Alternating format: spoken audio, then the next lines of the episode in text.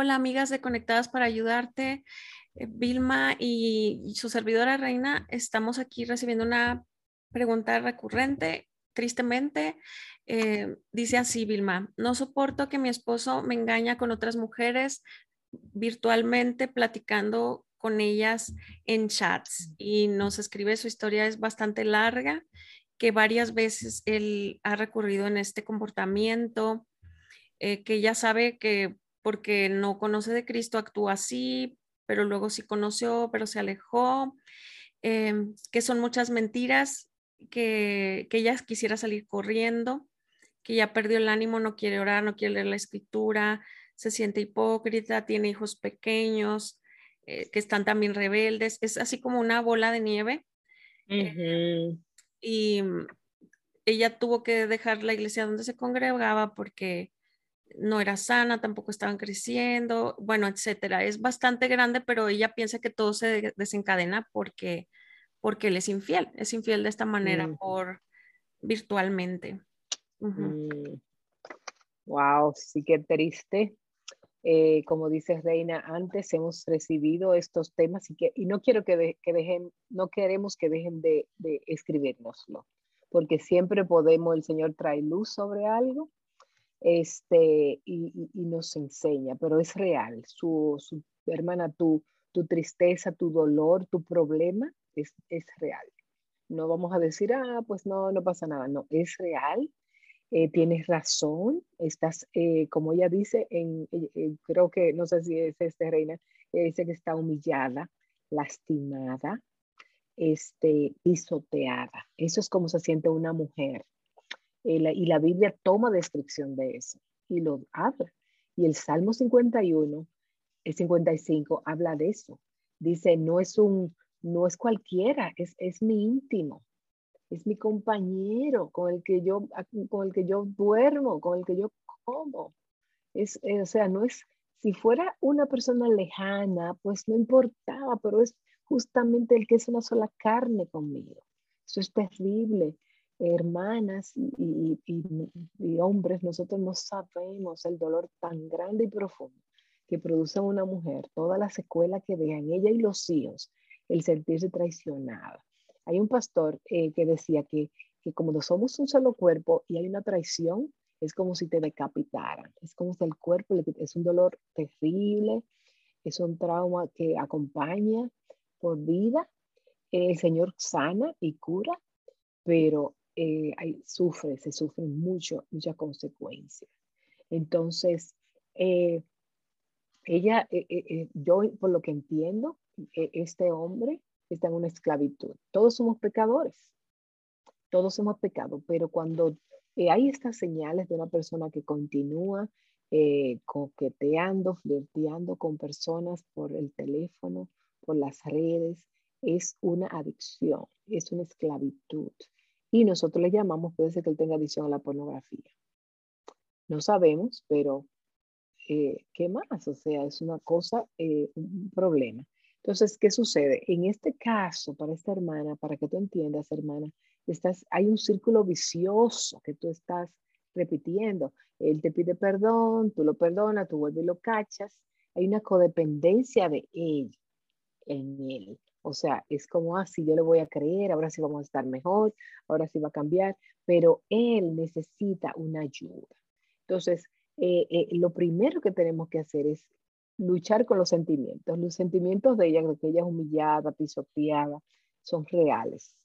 Y Dios, los, los sentimientos, es, Dios lo puso para decir, no hay algo que no está bien, hay algo, algún problema que hay que trabajar. Es simplemente eso. No es para quedarnos en el sentimiento, ay, ay, con autolástima, sino Dios te está diciendo hay algo que no está bien. Entonces, este, el sentimiento no tiene que ser en ti un mandato, ay, pobrecita, te vas a sentir todo el día triste deprimida. No, tenemos que resolver esas emociones. Fíjate, Dios cuando tuvo a Caín, Dios le dijo, ¿por qué está tu semblante caído? ¿Qué te pasa? Dios, estaba tratando de llamar la atención en Caín, porque Caín tenía una ira y un enojo, tenía envidia, tenía celo, él no sabía cómo canalizarlo, pero Dios le estaba dando la oportunidad. Entonces, esto que te está pasando, Dios está diciendo, hay una alerta, hay que resolver, hay que buscar ayuda, hay que conversar. Si bien dice que tu esposo no es creyente, pero puede ir a un psiquiatra, un psicólogo, a un consejero cristiano. Hay, hay consejeros cristianos eh, que tienen sus, ¿cómo se llama eso? Sus prácticas privadas. Uno, tiene, uno paga, pero él va, necesita ayuda. Igual como uno va a un médico. Si, si, tú vas si tú tienes la presión alta o tienes colesterol alto o algo, tú vas al médico y pagas una consulta. Igualmente para el alma, o una persona que no, encuentra una iglesia, no tiene, hay consejeros cristianos que cobran y ellos trabajan en esas áreas. Entonces, él necesita esa ayuda. Entonces, yo te diría, hermana, hay que hablar y decirle, mira, este, esto es un problema que no se va a resolver entre tú y yo, si no necesitamos otra, otra persona. Entonces, hay que ir al médico de las emociones y al médico de los sentimientos. Entonces, ¿qué sucede, querida? También este, Dios puso límites en nuestra vida. Nosotros sabemos que ahora está muy de moda el decir, ah, porque ahora lo estamos usando mal, toda la gente tóxica y todos los límites, no es, no es la palabra. La Biblia dice que Dios le dijo, de todo árbol vas a comer, pero de este no comerás. Es un límite que Dios le puso al hombre. Y nosotros tenemos que poner un límite. Pero hermana, el límite es en ti, en ti. Nosotras no estamos promoviendo el divorcio, pero nosotros estamos diciendo, tienes que poner, decirle a tu esposo, tienes que buscar ayuda. Hasta que no busques ayuda y, hables con una persona, no vas a poder salir de ahí. Eso es amar a tu esposo. Y mm. eso es tratar de buscar, eh, de serle de ayuda, de, buscarle, de darle bien al esposo. Porque si lo dejas para siempre, no va a resultar. El Salmo, eh, déjame ver dónde es que voy. Ah, eh, tienes que creer que el, el, en Isaías 43 dice quién eres. Dios dice, mira, tú eres amada, tú eres la Dios quiere para ti bien, Dios no quiere mal, pero todo, nada viene por gratis, todo hay que invertir y hay que trabajar. Así que tienes que buscar ayuda. Dios es tu protector, en tu relación, Dios, yo, quiere protegerte, entonces tienes que buscar esos, esos medios que Dios ha puesto para buscar ayuda. ¿Tú quisieras añadir algo más, Reina, de lo que, de lo que hemos dicho? No, solamente invitarte a que veas los otros episodios que tenemos que también Vilma ha compartido varias cosas que pueden ser de utilidad, ya sea en las redes sociales, en, en las diferentes que hay, también hemos puesto varios recursos que te pueden ayudar, sobre todo a crecer en lo que menciona ella de límites, codependencia, comunicación.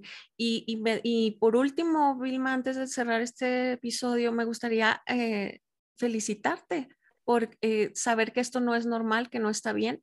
Eh, ahora se está usando mucho también el que, como el minimizar la situación de infidelidad eh, y decir, estamos en una relación abierta, no pasa nada. bueno, tú déjalo que coquete en las redes y que vea pornografía, a lo mejor esto lo, lo emociona y luego te va a ti mejor.